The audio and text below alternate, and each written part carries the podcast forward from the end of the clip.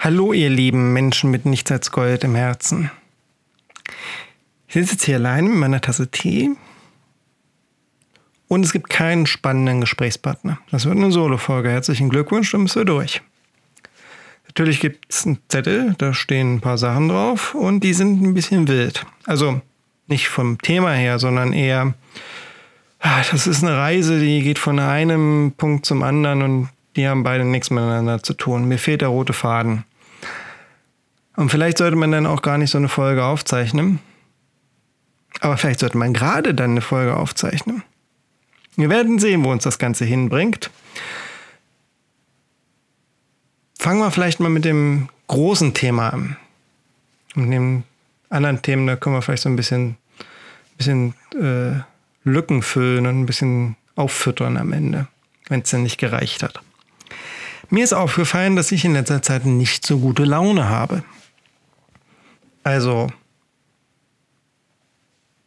ich bin jetzt nicht sauer oder so, ne? Ich bin jetzt auch nicht traurig, aber ich bin niedergeschlagen. Irgendwie motivationslos. Mir fehlt ein bisschen der Antrieb. Und ich dachte erst so, naja, es wird ja Herbst hier und so. Boah, neblig. Ja, hier, wo wir wohnen, da gibt es immer also wie es kälter wird, ist hier einfach ein Nebelgebiet. Wir leben dann quasi in der Wolke. Das ist, ähm, ist ganz interessant. Aber irgendwann halt auch nicht mehr spannend. Ne? Also so, du hast keine Lust rauszugehen, hast das Gefühl, dass, keine Ahnung, neulich stand ich hier irgendwie äh, vor der Haustür. Wir haben so eine Treppe, die geht zu unserer Etage hoch und dann stehst du vor der Haustür und dann habe ich mich nochmal umgedreht und geguckt. Und ich hatte nicht, nicht das Gefühl, dass ich hier mit anderen Menschen lebe. Also da sind rein, also äh, nicht reihenweise Häuser, also keine Reihenhaussiedlung hier, aber es sind Häuser in der Nachbarschaft. Das sind 30 oder 40 Meter rüber zum Nachbarn, da kann ich hingucken. Und ich habe niemanden wahrgenommen. Ich wusste nicht, ob da einer zu Hause ist oder nicht. Und das war so die Zeit, wo man eigentlich dann noch Sachen macht, wo man gerade Abendessen macht oder mit, den, mit der Familie zusammensitzt. Und ich kann eigentlich genau in seine Küche reingucken vom Nachbarn. Ja, da war alles zu. So, war ein Haus weitergeguckt, ne? So Jalousien runter, da auch Jalousien runter. Keiner da.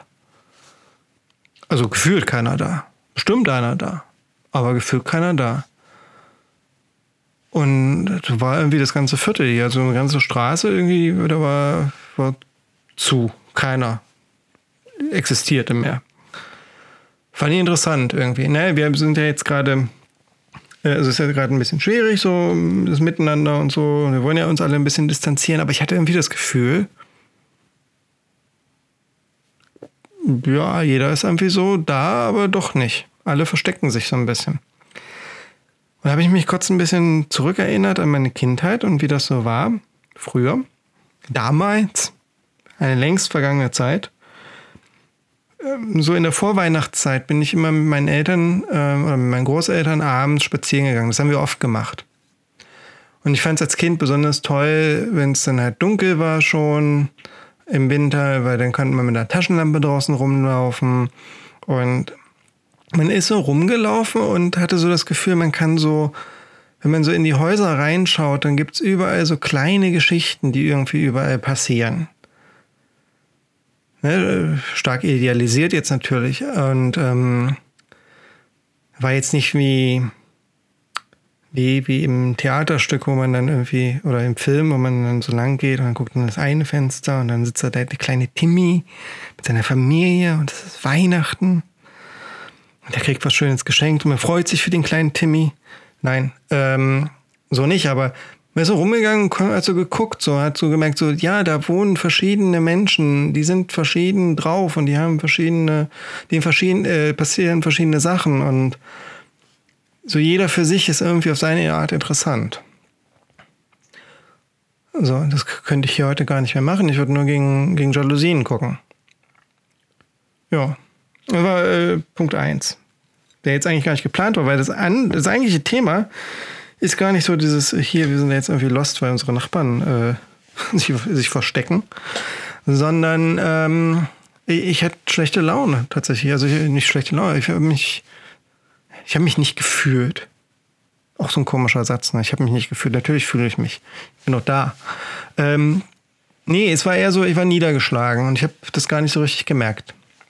Und ich war nicht motiviert und habe nicht äh, ganz überlegt, so was da so passiert. Und dachte, naja, gut, Herbst und Wetter und so, machst mal Pause, dann geht's gleich weiter, quasi. Okay. Wenn man dann so Pause macht, sich ein bisschen zurückzieht, dann guckt man viel Filmkram, Fernseh, Netflix, Stream-Zeug und verdaddelt so die Zeit. Und irgendwann hat man alles geguckt und dann weiß man nicht mehr, was man gucken soll. Und dann freut man sich, wenn man was Neues findet. Und Sheila hatte was Neues gefunden, eine Serie, die heißt Years and Years, also Jahre und Jahre.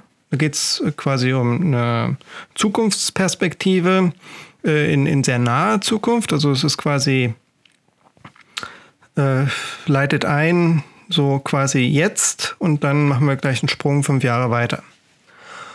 Und ab da geht es halt dann in der Zukunft weiter, wie die Begebenheiten so auf eine britische Familie einprasseln.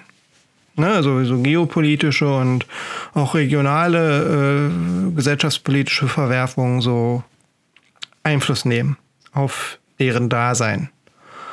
Das ist ganz spannend, das ist auch gut gemacht, das ist schön erzählt und ähm, ein interessanter Ausblick auf die Zukunft, weil es geht halt um Dinge, die tatsächlich real werden können. Also es geht um Dinge, die, die wirklich jetzt schon Thema sind. Und Dinge, die halt völlig negativ sind. Also äh, Sachen, die ich nicht haben möchte. Irgendwie hier auf unserem Planeten in irgendeiner Art und Weise. Also nicht überspitzt. Das ist es gar nicht. Also in Teilen, ja, in Teilen ist es überspitzt, aber ähm, es wirkt merkwürdig nah und merkwürdig real. Und äh, ich konnte die Serie nicht zu Ende gucken. Also das sind halt auch bloß noch ein Folgen, glaube ich. Und glaube ich, in der vierten oder fünften Folge äh, wollte ich nicht mehr weiter gucken. Die ist gut und ich interessiere mich auch, wie es weitergeht. Aber ich habe gemerkt, das drückt noch mal so immens auf meine Laune, dass ich meinen Schuldigen für meine Laune, glaube ich, gefunden habe.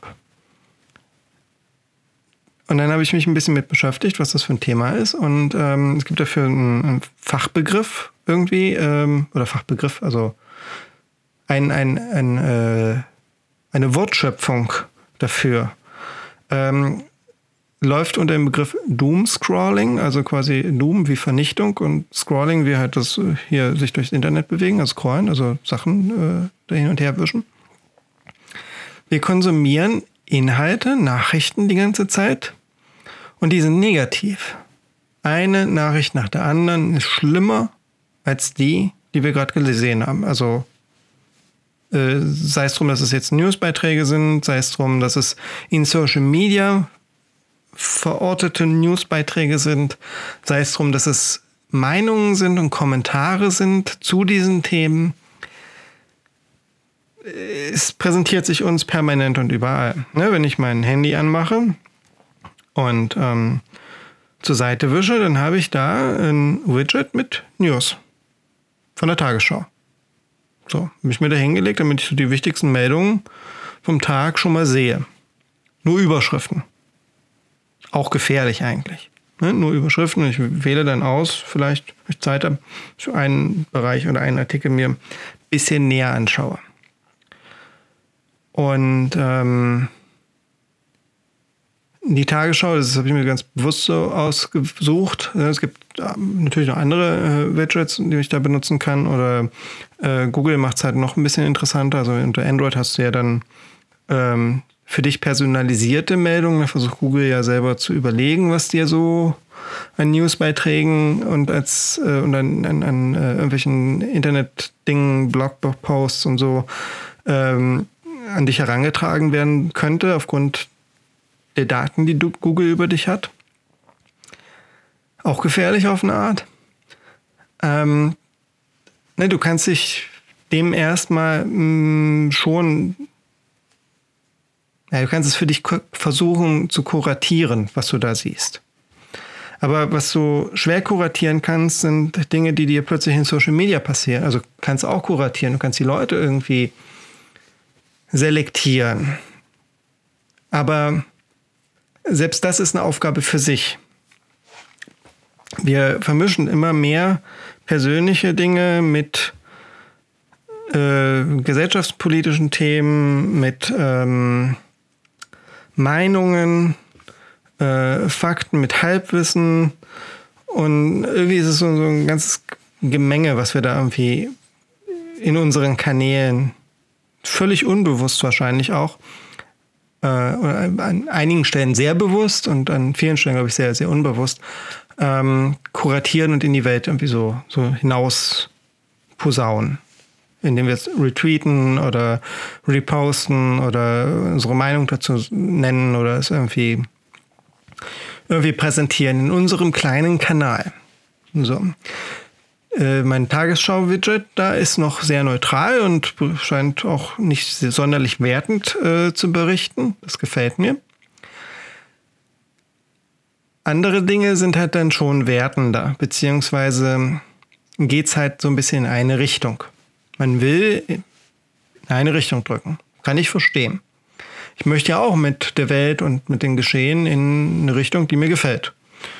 So, ich denke mir immer so, ach naja, müssen uns ja nicht die Köpfe einhauen und äh, ist ja für alle genug da. So, ich teile auch gern. Was sind so meine Grundbedürfnisse und meine Grundbeweggründe, so mit anderen klarzukommen? Ich freue mich, wenn sich der andere freut. Bin so ein netter Gutmensch. Wahrscheinlich auch, weil ich ein privilegierter, weißer, männlicher Mitteleuropäer bin und deswegen vielleicht ein schlechtes Gewissen habe. Weil ich weiß, äh, dass anderen Leuten scheiße geht und ich möchte halt einfach, dass denen nicht mehr scheiße geht, damit ich kein schlechtes Gewissen mehr habe.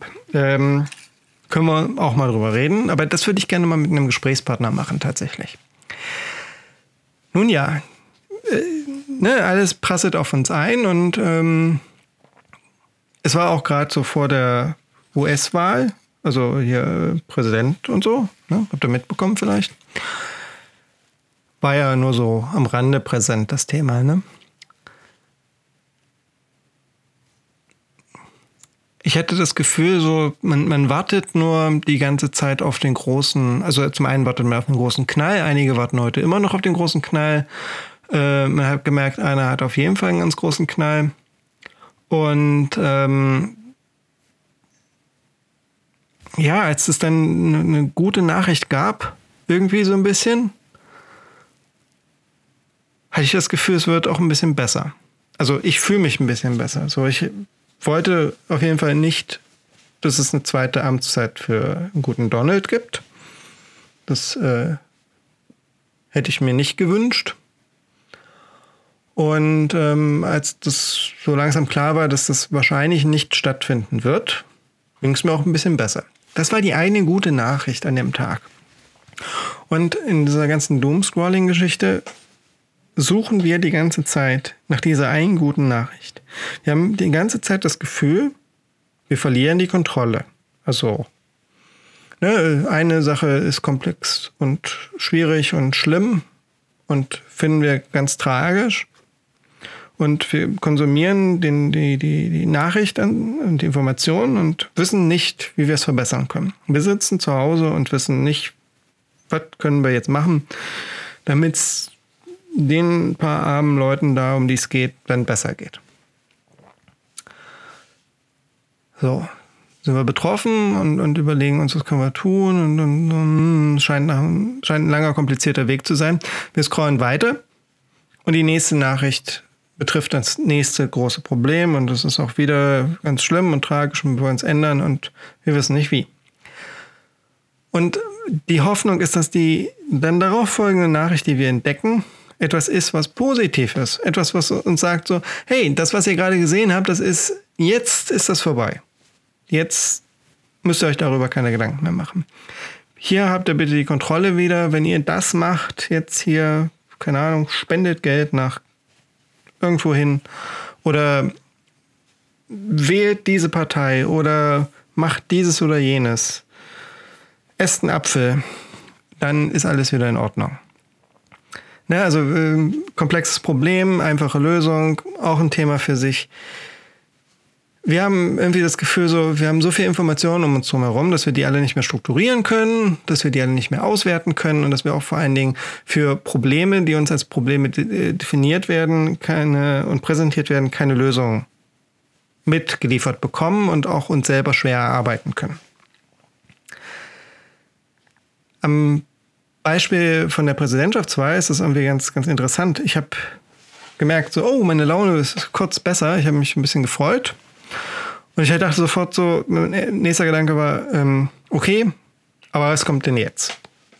Ne? Und da hatte ich gar nicht so sehr im Blick äh, und, und in der Erwartung, äh, dass es jetzt wieder Schwierigkeiten gibt, dass einer seinen Platz nicht räumen will und ein bisschen stur und bockig ist. Das gar nicht, sondern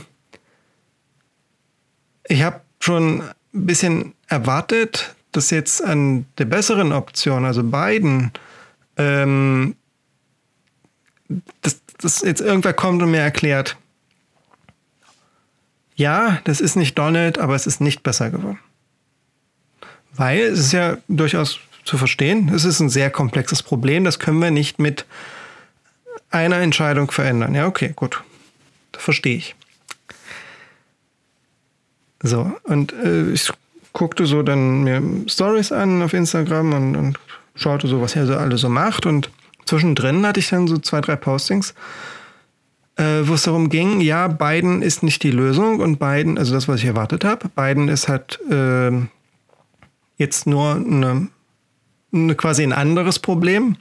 Es wird sich nichts ändern und äh, auch der ist ja jetzt böse und der Feind. Und ich habe kurz überlegt, ob, ob, ich da, also du wusstest plötzlich nicht mehr, sind das Leute, die irgendwie sich gesellschaftspolitisch so ähnlich irgendwie strukturiert haben wie ich?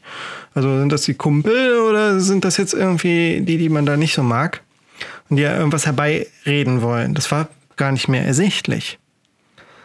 Und das fand ich erschreckend. Also zum einen, dass man nicht kurz innehalten kann und sagen kann, oh, gut, das ist ja jetzt mal doch ein bisschen anders gelaufen und nicht so schlimm rausgekommen, wie man es erwartet hat. Ne, wir rechnen mittlerweile immer mit dem Schlimmsten. Und es ist mal nicht das Schlimmste geworden. So, freuen wir uns doch. Und dann kommt halt irgendwer und sagt, nee, nee, wir freuen uns jetzt nicht. Kannst dir mal schön abschminken, deine Freude hier, denn das ist ja jetzt alles noch, also, da war ja, jetzt war es schlimm, jetzt hatten wir ein Feindbild, aber jetzt ist ja noch viel schlimmer. Jetzt haben wir ja einen Freund, und der ist ja aber auch gleichzeitig der Feind. So, äh, ja, okay, verstehe. Ich, auch das verstehe ich ähm, irgendwo. Ne, ich verstehe, dass ähm, Leute in ihrer politischen Laufbahn Dinge machen, die nicht cool sind.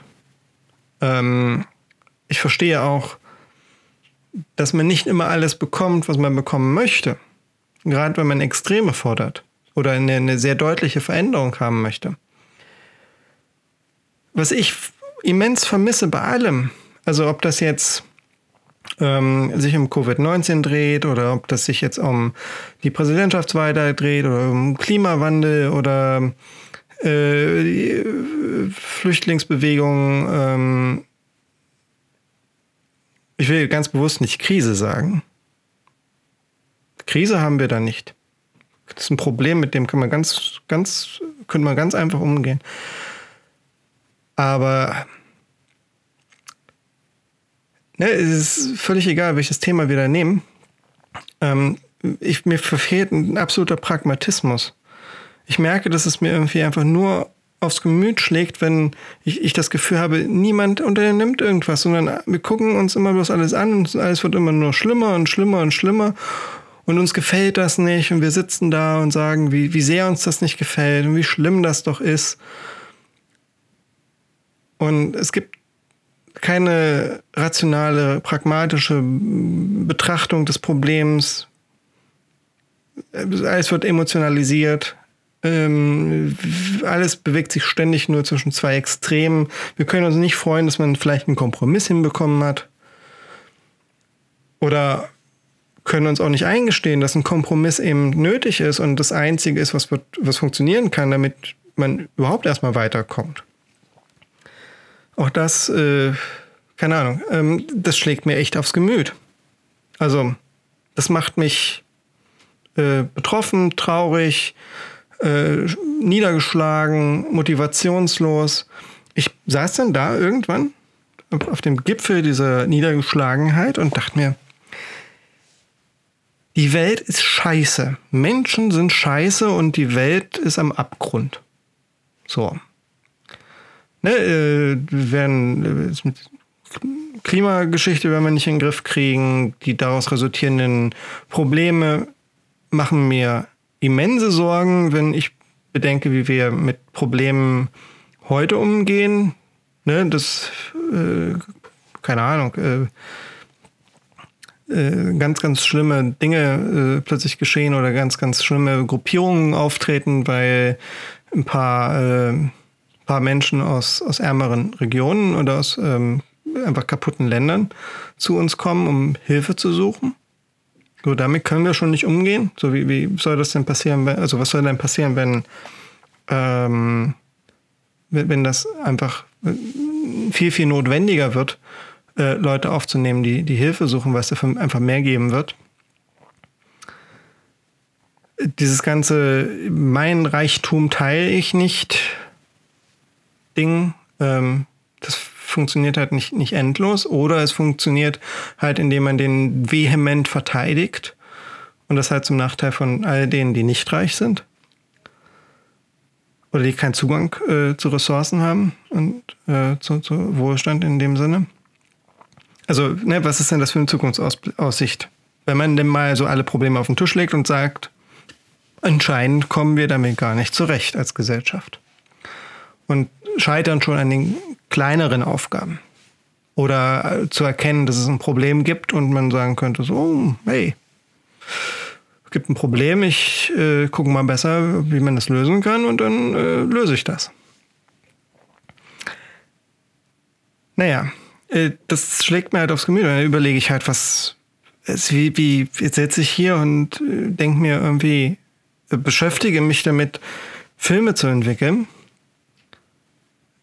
wenn ganz andere Dinge getan werden sollten und getan werden müssen. Und ähm, überhaupt, äh, ne, ich habe keine Ahnung, ich habe überlegt, eigentlich ähm, vielleicht dieses Jahr mal oder vielleicht auch nächstes Jahr mal irgendwie ein, ein kleines Druckerzeugnis zu machen. Irgendwie ein Sin oder ein, ein Büchlein oder irgendwas. Ne, wenn man denn genug Arbeiten zusammenbekommt, die halt relevant genug sind und da könnte man schön hart dran arbeiten und so. Das schaffe ich gar nicht, wenn ich durch sowas unterbrochen werde, wo ich drüber nachdenke, wie unsinnig das eigentlich ist, sich mit sowas zu beschäftigen, weil das ja ein völliges Luxusgut ist. Also sich auszudrücken, Kunst zu machen, Fotos zu machen, die, die an der Sachlage nichts ändern. So, also die, die Nummer hat mir richtig alles verhagelt. Hier sitzen, Podcast machen, mit euch drüber, über, über Dinge zu reden, die, die euch interessieren. Ähm, hat sich auch für mich nicht als sinnvoll angefühlt. Alles äh, vom hier Wohnung putzen, Auto reparieren, äh, alles, was, was nicht irgendwie damit zu tun hatte, dass ich irgendwie anderen was Gutes tue, mir keine Freude bereitet oder war, war, war ich völlig äh, demotiviert. Einzige, was halt schön war, waren halt die Katzenbabys, die halt immer da waren und äh, bespaßt werden wollten, mit denen man gespielt hat. Und ähm, ja, das war es dann letztendlich. Ne, ich habe mich ja jetzt aus der Nummer so ein bisschen rausgezogen. Ne? Also ich merke das ja und dann kann man sich da versuchen, wieder ein bisschen äh, am Schlawittchen aus der ganzen Problematik rauszumanövrieren, rauszuziehen. Ich glaube, das habe ich geschafft ich glaube, ich habe da auch noch rechtzeitig einen Absprung geschafft. Aber mir hat das schon ein bisschen Sorge gemacht. Ganz kurz. Was mir ein bisschen geholfen hat, ist, äh, das habe ich gestern festgestellt. Also ich bin dann noch lange nicht über den Berg, aber ne, ich kenne das Problem und versuche damit umzugehen.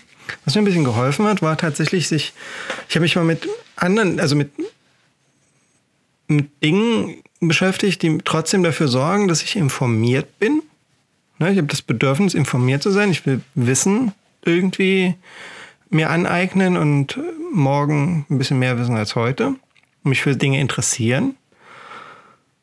Und äh, mir hat es sehr, sehr gut getan, das mal zu machen mit, mit Dingen und mit Themen, ähm, die schon hinreichend oder zumindest weitgehend äh, erarbeitet sind, wo wir, wo es nicht um Eventualitäten geht, wo es nicht darum geht, was wird morgen eventuell passieren, sondern was ist tatsächlich passiert und was ist Fakt. Gar nicht im geschichtlichen Sinne. Ich glaube, das ist auch interessant, dass man mal sich überlegt, so, ähm, wer waren eigentlich die Merowinger? Und so Zeug halt. Ne? Kann man, oder, keine Ahnung, irgendwie, Karl der Große oder was auch immer, irgendwas Geschichtliches. Kann man sich natürlich gerne mal mit beschäftigen, weil das hat man mal irgendwann gelernt, aber man hat es wieder vergessen. Was ich gestern aber ganz interessant fand, war einfach so, ich habe äh, ein Update gemacht auf meinem Telefon. Und dann stand da, irgendwie noch, äh, dauert noch 24 Sekunden. Und am Ende habe ich irgendwie das Gefühl gehabt, so, ja gut, das war jetzt ein bisschen länger als 24 Sekunden. Das Ding hat mich doch da ein bisschen angeflunkert. Gefühlt. Ich habe nicht auf die Uhr geguckt. Und habe ich mich gefragt, so wie, also wo kommt das eigentlich her? Wie wird das entstanden sein, dass wir sagen, das ist eine Sekunde? Und das fand ich ganz interessant, also rauszufinden, was ist Zeit eigentlich als physikalische Größe. Ich habe festgestellt, es gibt verschiedene, verschiedene Sekunden, die alle verschieden lang sind, ähm, aus verschiedenen Gründen. Die werden an verschiedenen Parametern festgemacht. Man hat sich dann auf verschiedene Systeme geeinigt, um in der Berechnung für verschiedene. Ne, googelt euch das selbst. Ich kann mir auch sowas dann ganz schwer dann wieder merken und genau wiedergeben. Aber was ich herausgefunden habe, war Wissen über ein Thema, was, was ich spannend fand, was ich auch ein bisschen ausgeflippt fand. Also das Konzept Zeit an sich finde ich immer ein bisschen, also sehr abstrakt und sehr interessant, wie abstrakt das werden kann, wenn man sich da so ein bisschen reindenkt. Philosophisch gesehen, aber halt vor allen Dingen auch physikalisch gesehen. Und ähm, Zeit ist eine Dimension. Das ist verrückt irgendwie. Ähm, das ist schön, sich mit sowas zu beschäftigen. Und viel angenehmer, als äh, sich damit zu beschäftigen, wie wird denn jetzt eine Präsidentschaftswahl dann doch mal irgendwann zu Ende gehen? Und in einem Land, in dem man nicht lebt, ein, eine neue Regierung schalten und walten. So. Ist auch interessant, ist auch wichtig. Aber macht halt irgendwie ein bisschen was anderes mit der Psyche, als wenn man sich mit Dingen beschäftigt, die äh, den Geist trotzdem bespielen und ähm, wachhalten und fordern und ähm, weniger bedrohlich wirken. So. Das war das Thema, das große Hauptthema. Ähm, ich habe hier auf meinem Zettel noch die Leica Monochrom, äh, beziehungsweise die Leica Q2 Monochrom stehen. Natürlich möchte ich jetzt äh, erklären, dass das eine wunderbare Kamera ist und ihr jetzt viel zu viel Geld ausgeben sollt, um euch die zu kaufen.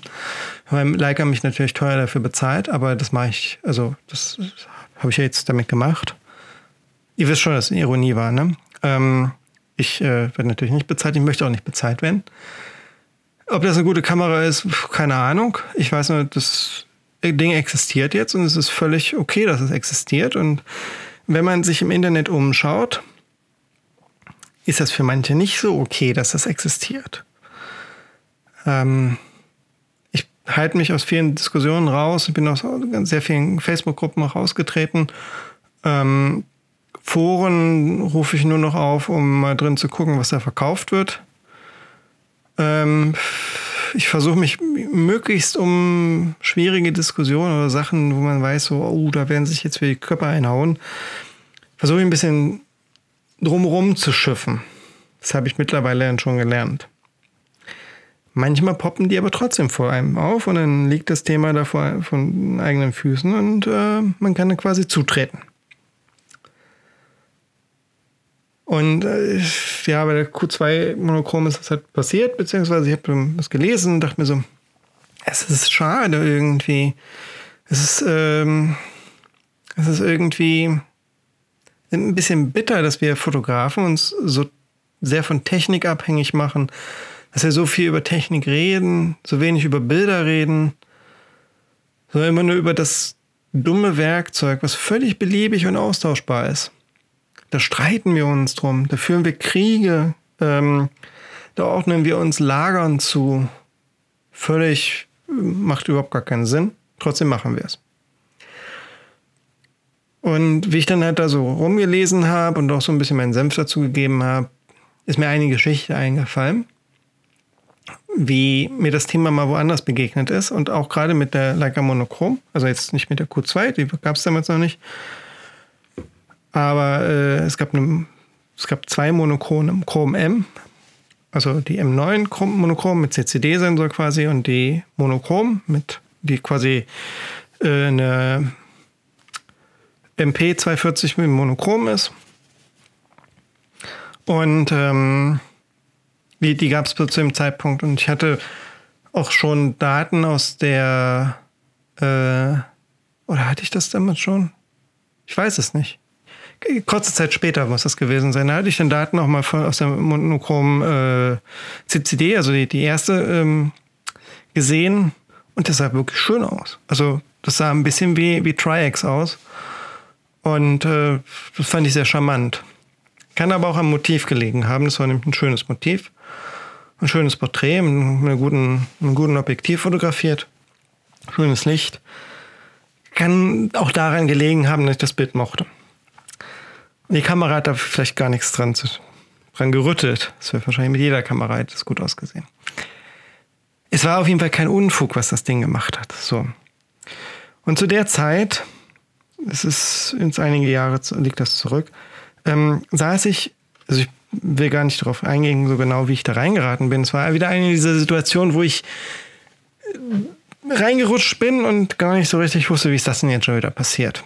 Ich habe mich noch umgesehen und geguckt und überlegt, wie bin ich denn hier hingekommen? So, ich gehöre hier gar nicht her. Ich saß mit ähm, einem gestandenen Bildjournalisten, der in Deutschland viel gemacht hat, was Bildjournalismus angeht und auch viel für den Bildjournalismus getan hat und immer noch tut.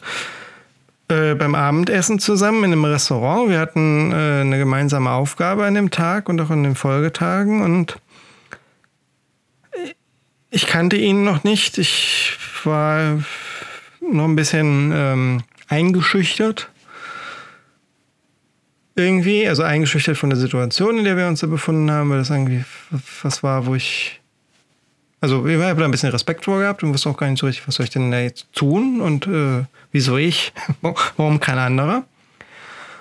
Und ähm, gleichzeitig war ich dann noch ein bisschen eingeschüchtert von ihm, von ihm als Person, weil ich habe einfach, ich habe keine Reputation, mich kennt niemand, ihn kennt jeder.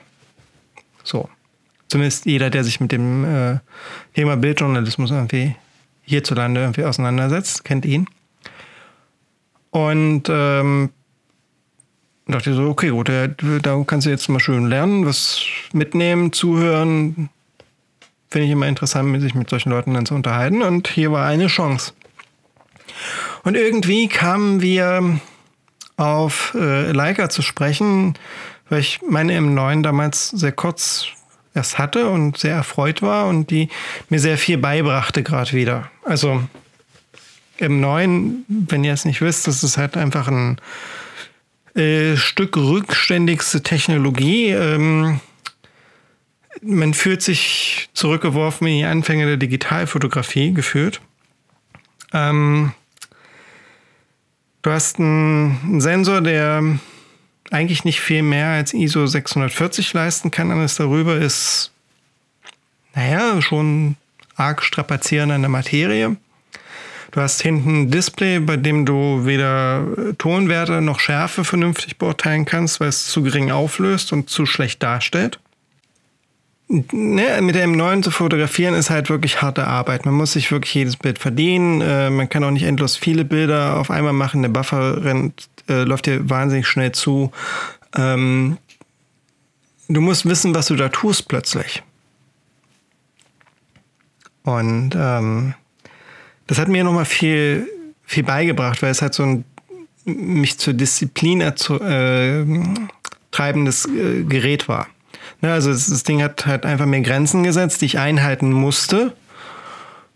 Und ja, es gab halt nichts dran zu rütteln. Ne? So, beweg dich innerhalb der Grenzen und du bist safe. Und das erzeugt halt eine gewisse Sorgfalt, mit der man plötzlich arbeitet. Und das hat mir sehr geholfen. Man braucht aber die Kamera nicht dafür. Man kann das auch selber machen. Ne? Man kann selber dafür sorgen, dass man überlegt, welche Situation wird jetzt gleich passieren, ähm, welchen Bildausschnitt werde ich wählen, ähm, habe ich alle Settings richtig an der Kamera, ähm, wie muss ich das jetzt belichten, dass man das schon mal im Kopf hat, bevor man ein Bild macht.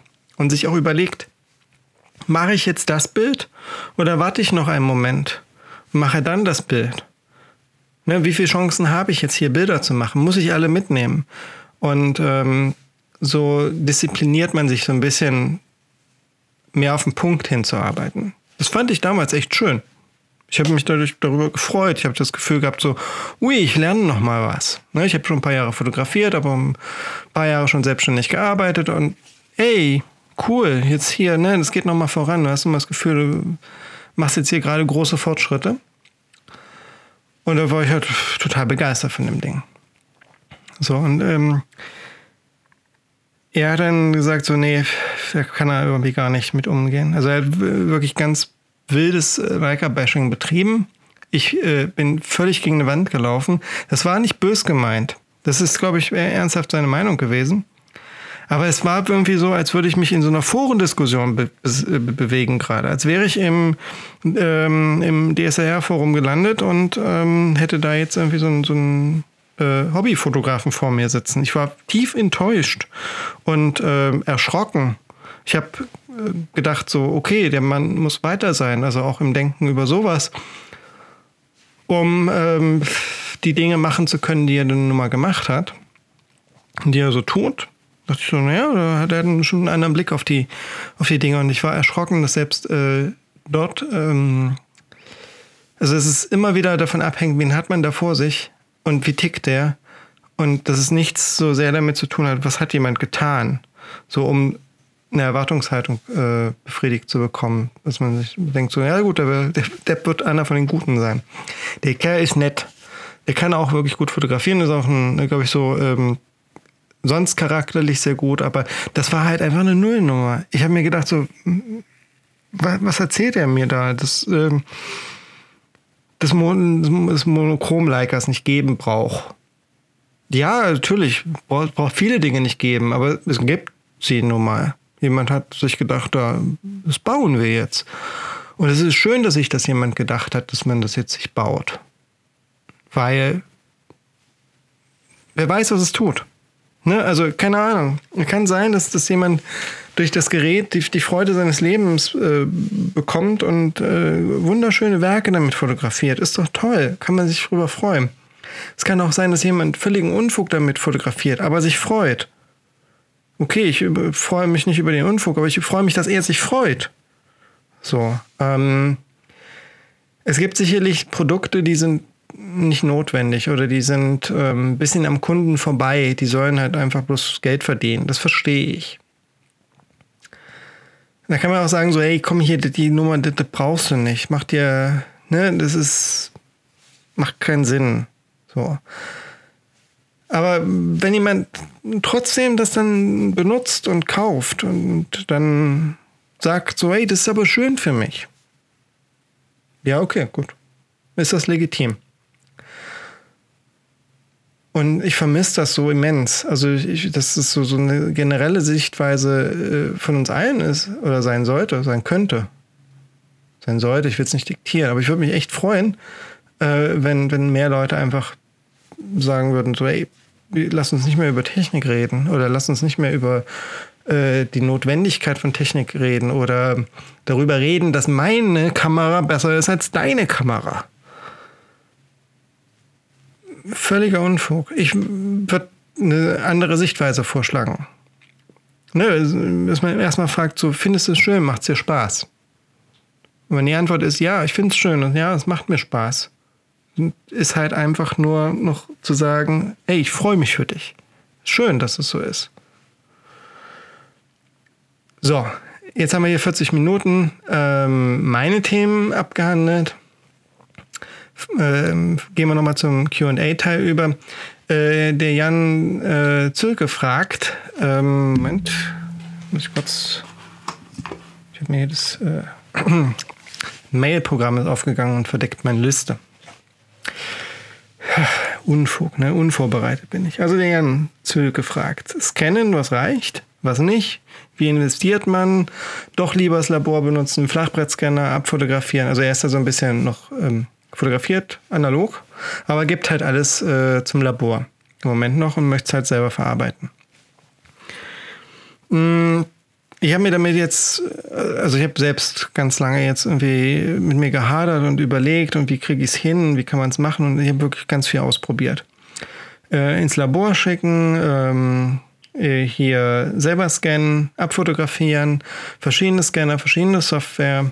Ähm, ich habe die YouTube-Tutorials äh, mitbekommen, wo auch verschiedene Invertierungstechniken äh, abgehandelt werden, ne, was ganz spannend ist. Äh, ich bin jetzt noch mal ein Stück weiter gekommen gerade. Also im Moment mache ich so, ich werfe halt die abfotografierten Fotos erstmal in Capture One, weil Capture One mit der Fuji, die ich dafür benutze, besser klarkommt als Lightroom. Ähm, werf die dann mit einem linearen Tonwertprofil rüber zu Photoshop, invertiere sie da und ähm, macht eine Kanalkorrektur. Sieht hervorragend aus, macht Spaß, ist irgendwie schnell gemacht, ist es äh, sind reproduzierbare Ergebnisse. Man sieht, wenn was falsch gelaufen ist in der Entwicklung, zum Beispiel. Ähm, ja, also ist erstmal ein Workflow, der, der, der funktioniert. Ne? Aber es gibt viele verschiedene Ansätze und viele, viele verschiedene Möglichkeiten. Und man weiß da, glaube ich, gar nicht so richtig, was macht man falsch oder was macht man richtig. Ich habe ganz lange gesagt, oder hatte ich das selber das Gefühl, Kauf dir einen Negativscanner. Richtig guten Negativscanner und scanne damit deine Bilder. So, nutze die native Software dazu. Ähm, ich habe mir Anfang des Jahres einen Nikon-Scanner gekauft. Da gibt es äh, Nikon Scan 4 als native Software für. Ähm, das Ding arbeitet halt mit dem Scanner vernünftig zusammen. Ähm, es ist daraufhin programmiert, mit den Daten, die der Scanner liefert, gut klarzukommen und wirft halt ein Ergebnis aus, was eigentlich schon ziemlich gut ist. Mir war es aber hier und da manchmal so ein bisschen zu neutral. Also Nikon Scan macht es irgendwie so, dass es eine eigene LAT generiert, um äh, die Kanalkorrektur zu machen. Also quasi es macht nicht bloß Kanal für Kanal, sondern guckt sich dann nochmal Farben an und arbeitet dann dagegen. So, also es ist so ein bisschen man merkt schon, dass die Filme alle unterschiedlich sind, das schon, aber es ist alles ein bisschen näher beieinander. Es sieht alles ein bisschen ähnlich aus. Und dann hatte ich irgendwann das Gefühl, so, okay, es macht eigentlich gar nicht mehr so viel Sinn, jetzt Kodak Gold oder Portrait zu fotografieren oder diesen Film einzulegen oder den anderen Film einzulegen. Das war alles so ein bisschen ähnlich. So, das war fast wie digital fotografieren dann auf eine Art. Also doch anders in der Darstellung, aber ich hatte immer wieder so ein, so ein, ähm, so, so ein ganz definiertes Ergebnis, was dann daraus kam. Für Produktion und so mag ich das gut sein, aber nicht, wenn man das ja macht, um, um Varianzen zu haben, um ganz bewusst zu überlegen, ich lege jetzt in einen Film ein und möchte jetzt damit fotografieren und den Look haben. So. Da war das so ein bisschen, ja, das äh, war jetzt irgendwann ein bisschen zu langweilig für mich. Und dann habe ich wieder angefangen, äh, ViewScan zu benutzen und äh, habe dann andere Invertierungsmöglichkeiten mir wieder angeguckt und habe da ganz viel losgetreten wieder. Das ist, ähm, ich bin jetzt erst angekommen. Es hat wirklich ein paar Monate gedauert jetzt, wo ich mich irgendwie nur mit diesem Thema beschäftigt habe, gefühlt und erst jetzt habe ich eine Lösung gefunden. Und die Lösung ist halt tatsächlich, äh, der Scanner ist zu langsam. Der braucht zweieinhalb Minuten pro Bild für ein kleines Bild negativ. Ich sitze hier anderthalb Stunden ungefähr für einen 36er Film und ähm, ich kann in zwölf Minuten den gleichen Film auch abfotografieren, indem ich mich nicht beeile, jedes Bild schön von Staub befreie und einfach in Ruhe abfotografiere. Und zwölf Minuten gegen anderthalb Stunden ist halt echt eine, eine Ansage. So, ich habe hier äh, vor ein paar Wochen gesessen und hatte sechs Filme entwickelt an einem Tag und wollte die scannen, bevor ich wieder das Haus verlasse und wieder fotografieren gehe und wieder neue Filme haben werde, die ich wieder entwickeln und scannen muss. Das wollte ich abarbeiten. Ich, ich habe einen ganzen Tag gesessen an diesen sechs Filmen. Ne, das, das geht nicht irgendwie. Es hat Druck erzeugt und es hat mir die Freude an dem Ganzen genommen und es hat keinen Spaß gemacht und man muss halt gucken, dass es halt am Ende noch Spaß macht. Dass es gute Ergebnisse liefert und Spaß macht. Und im Moment mache ich es halt so, ich habe hier einen ähm, Copy-Stand mir neben dem Schreibtisch gestellt. Darauf ist ein Kaiser Slimlight Plano, also so ein LED-Panel. Auf dem LED-Panel ist eine Gummimatte mit einem äh, mit einer Öffnung äh, in der Mitte, die Licht durchlässt, aber nur so viel Licht, wie halt aufs Negativ fallen soll. Darauf steht wieder eine Buchbild- oder Filmbühne. Da kann ich mein Negativ einklemmen und ich habe ähm, Rahmen, die quasi dann den Ausschnitt so begrenzen, dass halt nur das Negativ zu sehen ist, was beleuchtet wird. Und das Gute ist, ich kann halt darüber nochmal mit den, äh, da gibt es so kleine, wie so kleine, ähm, kleine, äh, ja, wie kann man sagen? Also so kleine, ganz kleine, also wirklich kleine, ähm, äh, so, so kleine Flächen, die kannst du so einschieben. Irgendwie, dass du halt das noch weiter begrenzen kannst. Also du kannst halt sehr genau mit dem Ding äh, dafür sorgen, dass halt nur dein Negativ, nur der sichtbare Bereich beleuchtet wird. So, und damit hast du kein Streulicht, nichts, was irgendwie von der Seite da noch irgendwie reinfällt oder irgendwie komisch auf dem Objektiv oder auf dem Film reflektiert. Es ist halt einfach nur das, was du sehen willst, das wird beleuchtet. Ähm, ans Stativ kommt dann halt meine äh, Fuji XD2 mit einem äh, alten Canon-Makro, also so ein FD-Makro. Das war relativ günstig. Das Ding ist ähm, auch schon ziemlich in die Jahre gekommen, hat da Staub drin und ähm, Pilz. Also wirklich Glaspilz auf einem Element irgendwie. Das müsste man irgendwie mal alles zerlegen und putzen. Wäre, glaube ich, kein Problem.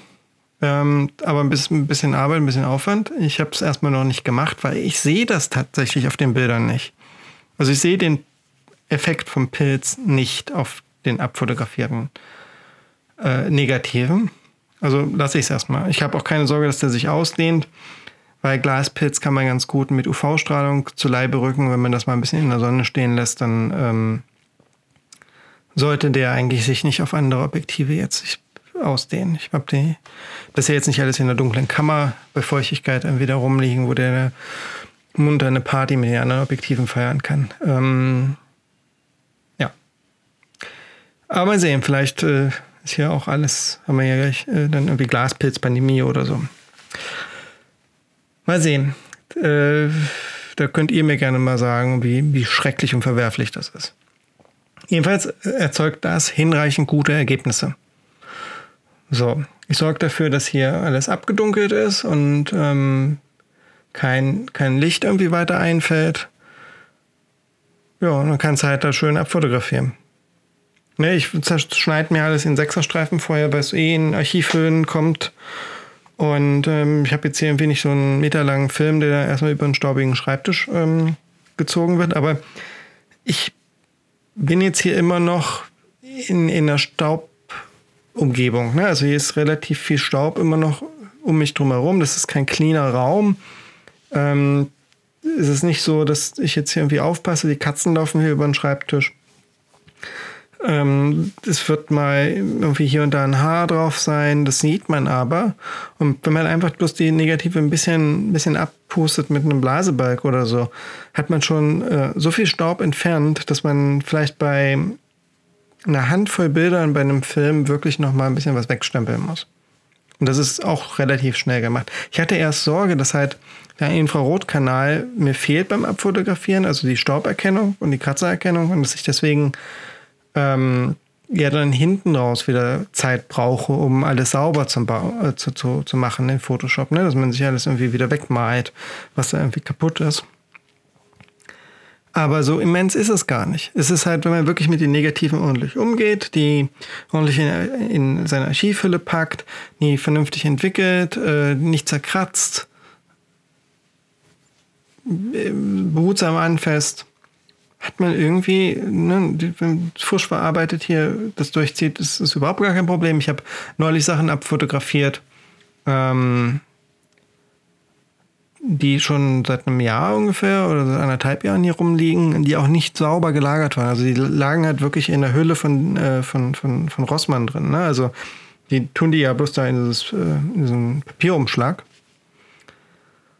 Und das lag hier irgendwo in der Schublade rum. Und selbst das war völlig in Ordnung. Das habe ich auch schon ein paar Mal gescannt und ähm, ein paar Mal in der Hand gehabt. So, das ist so, da war nichts dran. Und man das Gefühl hatte, man hätte da jetzt irgendwie mit dem Scanner rangemusst.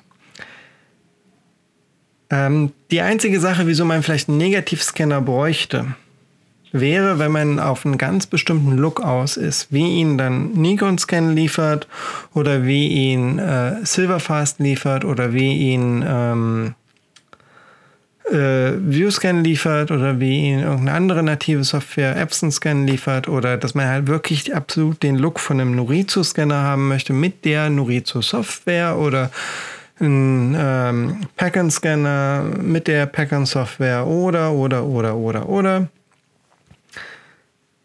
so, und wenn man das unbedingt so haben will und unbedingt diesen, diesen Look braucht, dann muss man halt sich dieses Gerät kaufen. Und dann muss man halt auch durchrechnen, wie viel Negative will man denn verarbeiten? Was kostet das Gerät? Wie viele Jahre kann man es ins Labor schicken dafür? Also ich habe halt ausgerechnet, ich könnte ähm, gut zwei Jahre meine Sachen ins Labor schicken, wenn ich weiterhin so viel fotografiere wie jetzt. Und hätte dann erst äh, so einen Break-Even-Point erreicht, wo sich selber Scannen bei der Investition für einen Frontier-Scanner lohnen würde. Bis dahin wäre es günstiger, übers Labor zu gehen. So nicht einbezogen äh, Abschreibungsgeschichten, äh, ne? also wie, wie schnell der Scanner dann abzuschreiben ist und so Steuerersparnis und so. Das habe ich nicht mit einbezogen. Nur geguckt, was, was kostet was kostet der Scanner. Und ähm, das ist halt schon eine Ansage. Ich meine, zwei Jahre Sachen ins Labor schicken. Das ist echt viel. Ich fotografiere auch echt viel. Überlegt mal, wie viel ihr fotografiert und wie viel. Also rechnet jetzt einfach mal aus, was das tatsächlich am Ende ausmacht. Und ähm, die meisten von euch werden schon eine Digitalkamera haben. Die meisten von euch werden auch schon vielleicht irgendwie ein Stativ haben oder irgendwas, womit man ein Makroobjektiv haben. So, also sind halt schon so ein paar Puzzlestücke von dem ganzen Ding sind halt schon da. Man muss da auch nicht viel Geld ausgeben. Ähm, so ein Copy-Stand kostet nicht viel Geld. Ähm, das Kaiserlichtpanel ist auch okay. Es gibt auch Leute, die da verschiedenste Ansichten haben, was für eine Lichtquelle da irgendwie dazugehört. Und sich streiten. Es gibt Leute, die sagen, die dürft nur Xenon-Licht nehmen und mit Spannungen hantieren, die euch töten können. Ähm, dann gibt es wieder Leute, die sagen, ihr müsst einen Blitz nehmen, alles andere funktioniert nicht. Alles, ihr müsst es anblitzen. Ich finde das mit diesem Panel völlig in Ordnung. Das funktioniert und erzeugt hinreichend gute Ergebnisse. Sicherlich ist es irgendwie besser, dann irgendwie was anderes zu nehmen, aber wahrscheinlich bloß rein rechnerisch und nur auf dem Papier und nicht zu sehen. Also, keine Ahnung. Ich finde das so, dass das reicht. So, und das kostet, keine Ahnung, nochmal 50 oder 60 Euro. Die Buchbildbühne, die könnt ihr euch von eBay besorgen. Irgendwie von einem alten Vergrößerer.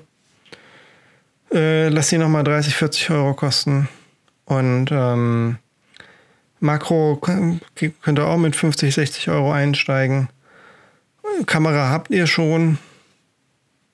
So, ne, also das ist alles ein bisschen teurer als ein günstiger Plus-Tech-Scanner. Aber ihr könnt verschiedene Formate damit digitalisieren. Ihr könnt Rollfilm machen, ihr könnt Planfilm machen, ihr könnt 35 mm Kleinbild machen, noch kleinere Sachen, APS, äh, APS-C wollte ich sagen, APS-Film, wenn ihr noch was habt. Äh, alles kein Problem. Geht damit äh, ziemlich super. So, und ihr seid der Zukunft ähm, mit dem ganzen System schon ein bisschen zugewandter, weil ich bin in ein paar äh, Facebook-Gruppen drin, ähm, die sich halt mit verschiedenen Scannersystemen beschäftigen, Packern-Scannern, Norizo-Scannern. Und ähm, da wird halt schon gekunkelt und nach Ersatzteilen geguckt und, und, alle suchen halt nach dem einen Typen, der vielleicht schwer erreichbar ist und nur, also muss ein Ding da um die halbe Welt schicken, damit der irgendwie dir deinen äh, Kurscan da irgendwie repariert. Ne, es gibt so ein paar Koryphäen, die können echt die Geräte noch reparieren. Die haben auch teilweise Ersatzteillager zu Hause oder wissen, wo sie was herkriegen oder schlachten irgendwelche alten Geräte, die sonst irgendwie kaputt sind, um dann ähm, immer wieder auftretende Fehler zu reparieren. Oder sagen dir, wie du es selber machen kannst. Das ist alles, alles nicht das Thema. Aber es ist Aufwand. So, und wie lange geht das noch? So, wie lange können wir noch ähm, die ganzen Scanner da am Leben erhalten? Und äh, ich habe mitbekommen, in Asien gibt es jetzt schon Labore, die äh, auf Abfotografieren umsteigen und ähm, sich einfach Latz bauen, um bestimmte Looks zu generieren. Und dann ist halt quasi äh, das nicht mehr der Look von einem Scanner, sondern ein bisschen mehr so der Look von einem Labor. Schickt deine Bilder dann dahin und es gibt halt dann diesen Look. So. Auch ein interessanter Punkt. Ne? So, äh, der Peter Emmich fragt, oder Emmig, Emmig oder Emmig, keine Ahnung. Peter, Peter, du fragst, ähm, was mein Wunschzettel wäre, wenn Adobe irgendwelche Feature umsetzen würde, die ich haben möchte. Da habe ich ein bisschen drüber nachgedacht. Ähm, ich würde, ich würde mir ganz viel wünschen. Ich würde mir äh, ganz abstrakte Dinge würde ich mir wünschen. Ich würde mir wünschen, dass sie mir eine KI bauen, also eine künstliche Intelligenz, die über maschinelles Lernen äh, Bildmassen auswerten kann. Dass ich zum Beispiel sage, alle Kodachrom äh, die ich gesammelt habe über die Jahre, ähm, die werfe ich da rein und das Ding sucht mir dann halt äh, zu meinem Bild, was ich jetzt digital frisch eben gerade fotografiert habe, ein Kodachrom-Bild und versucht die beiden in der Farbe zu matchen. Oder sucht fünf Bilder oder zehn Bilder. Ne, um möglichst genauen, ähm, eine möglichst genaue äh, Anpassung vornehmen zu können, sodass wir nicht nur ein statisches Preset haben, sondern etwas haben, was halt wirklich ähm, aufgrund von äh, von, von, von einer von einem gewissen Wissensstand oder von einem gewissen ähm, von, von einer gewissen Vorlage ausgeht. Ne? Also mein, mein, meine Datenbank von Bildern wäre dann die Vorlage für, wie soll denn jetzt jedes einzelne Bild entsprechend aussehen. Indem wir äh, Motiv und, und äh, Belichtung und Licht und Tageszeit und, und eventuell Interpretation und Scannen und, und alles ähm, und vielleicht noch Weiterbearbeitung des Bildes, alles mit irgendwie in diese Betrachtung einbeziehen können, um davon dann was abzuleiten für unser jetziges Bild. Das wäre was Schönes. Könnte ich mir vorstellen. Dass ich das gerne haben möchte. Aber das wäre ein immens großer Wunsch und den wird wahrscheinlich gerade für dieses Thema niemand umsetzen wollen, weil es doch sehr aufwendig ist und, äh, glaube ich, wie viele Leute würden sich darüber freuen, dass es dann noch ein bisschen authentischer wird? Drei oder vier? Ne? Also euch kann es doch eigentlich völlig egal sein, letztendlich. Ne? Ihr wollt doch nur Looks, die gut funktionieren. Und dahingehend hätte ich dann halt schon noch andere Wünsche. Ich fände es halt ganz cool, wenn ähm, Adobe gerade bei seinem RAW-Converter ein bisschen mehr darauf achten würde, wenn ich Tonwerte verändere, dass das nicht so viel Einfluss auf die Sättigung hat. So. Mit dem Color Grading äh, was sie da jetzt irgendwie eingeführt haben, äh, ist das schon ein Schritt in die richtige Richtung und so. Aber das sehe ich eigentlich auch nicht in diesem RAW Converter. Also ich begreife, ich persönlich begreife diesen RAW Converter immer noch eigentlich als Werkzeug für Basiskorrekturen, für Sachen, die halt schiefgelaufen sind oder für grobe Anpassungen. Und alles andere muss dann halt irgendwie in der Weiterverarbeitung passieren, also in Photoshop dann. So begreife ich halt dieses Werkzeug und so war es auch mal gemeint. Was wir jetzt machen, ist halt das irgendwie aufblasen, weil wir faul sind, weil wir halt das Bild nicht in weitere Software exportieren wollen und Zeit sparen wollen und weil wir Hochzeitsfotografen dann da sitzen und 10.000 Bilder bearbeiten wollen, um unsere Kunden damit zu erschlagen, statt 20 oder so. Naja, hat irgendwie alles ein Für und Wider. So, aber mehr fällt mir tatsächlich nicht ein. Das ist auch wirklich, was, was sollen die machen? Damit es mir besser geht oder damit wir besser arbeiten können. Vieles davon ist etwas, was man wirklich erstmal so ein bisschen aus dem abstrakten Raum holen muss. Also man muss sich da erstmal, glaube ich, mit eigener Vorstellungskraft überlegen, was könnte es eigentlich geben, ähm, das uns hilft. Und das ist halt dann, glaube ich, nicht mehr so eine einfache Frage. So. Ähm, Heinrich Hermann fragt, ob ich meinen Scanner verkaufe. Ja, wahrscheinlich. Wir wissen es noch nicht. Also im Moment habe ich ja gesagt, äh, läuft die Nummer mit dem Abfotografieren, aber das ist was, wo ich mir Zeit nehmen möchte. Ne, also der steht jetzt hier, der steht sich auch nicht kaputt. Und ich gucke mal jetzt, wie gut komme ich damit zurecht und dann eines Tages vielleicht mal. So, ähm, auf Instagram habe ich auch gefragt, äh, ob ihr mir Fragen stellen wollt. da hat jemand, der Bilder Martin heißt, manche, also manche ähm, Nicknames finde ich immer so komisch, das auszusprechen. Also offensichtlich heißt der Martin. Der Martin hat gefragt, äh, was meine Meinung zu Scenes sind und wie die Aussprache von Scene denn wäre. Ne? Also ein Scene ist halt quasi ein kleines Druckerzeugnis äh, auf ähm, billige, günstige Produktion ausgerichtet, ähm, was halt schnell zu machen ist. Du kannst im Copyshop machen. Ne? Also kopierst du eben schnell deine Sachen da zusammen und tackerst das zusammen dann hast du ein Scene. Es ist quasi, Scene kommt, um erstmal auf die Aussprache hinzukommen äh, oder darüber zu sprechen, Scene kommt von Magazine.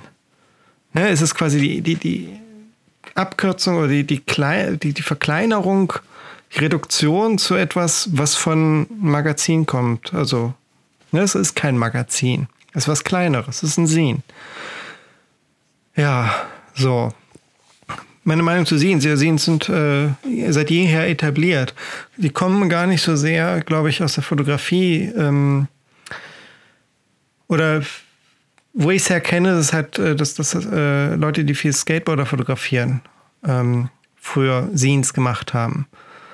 Oder ähm, dass Leute, die Bands fotografieren, viele Scenes gemacht haben. Also alle Leute, die ein Thema bebildern, was sehr abgeschlossen ist, also für sich als, ne, also keine Ahnung, wenn du, wenn du Punkbands da fotografierst oder wenn du deine Skatekumpel fotografierst, dann ist das relevant und interessant für Leute, die die Musik mögen und Leute, die jetzt Skateboard fahren. Dann weißt du auch schon, wo du das anbringen kannst und wo du das, das Sehen äh, vertreiben kannst, damit es denn ein Publikum bekommt.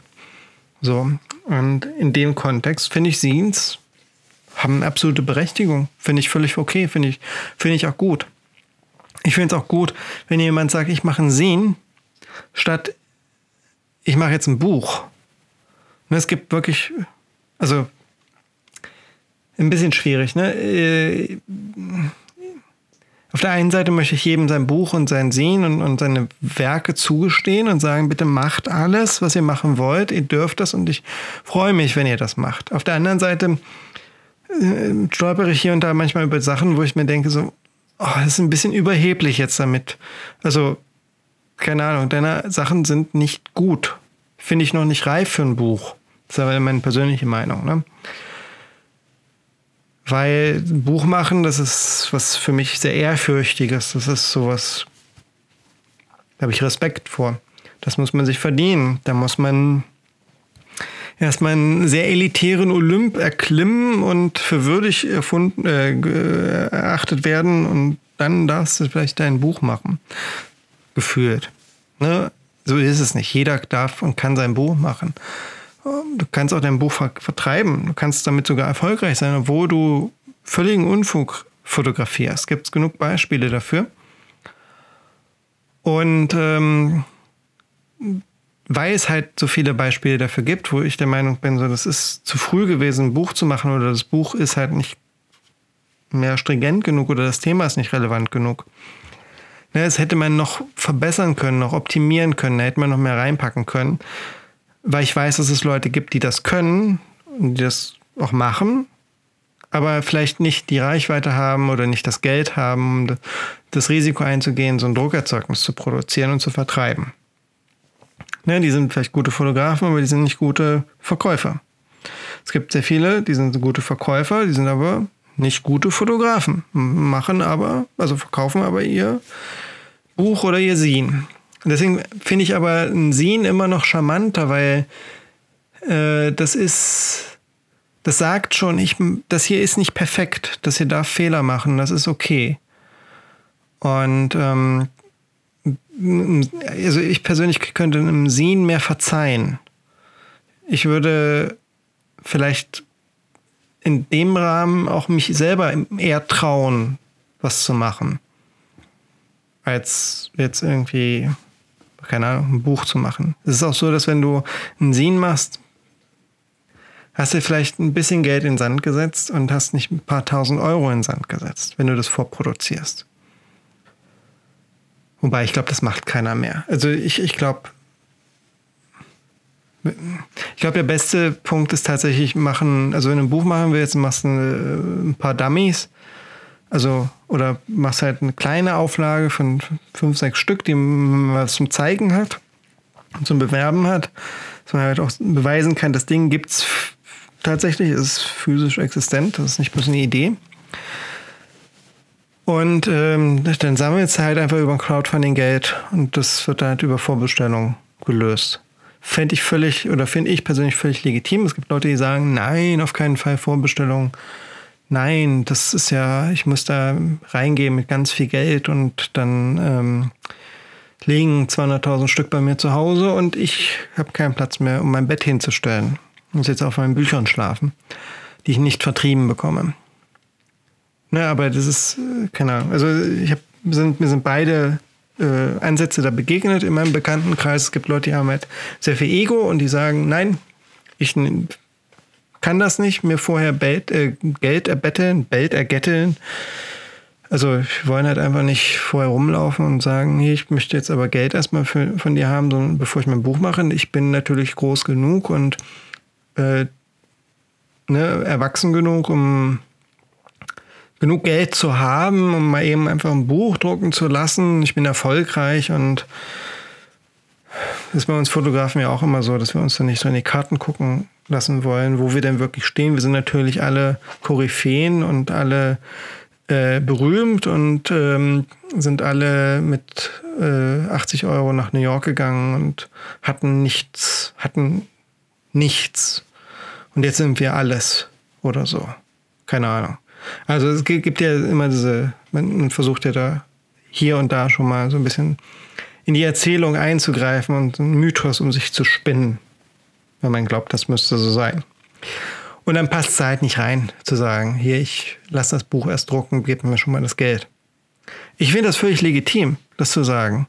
Äh, dass man auch nur die Auflage druckt, die, wo die Leute das haben wollen. Dass man auch dann feststellt, okay, keiner will es haben. Oder nur fünf Leute wollen es haben. Es lohnt sich nicht, es drucken zu lassen. Finde ich völlig okay. Finde ich fair. So würde ich es machen. Also dann losgehen und sagen, hier, ne, Crowdfunding und auf geht's. So, Freunde, eine Stunde, neun Minuten, ich bin heiser. Ich verabschiede mich von euch und ich hoffe, das war jetzt, ja, was ich hoffe. Ihr müsst mit mir leben und ich mit euch. So, schönes Wochenende.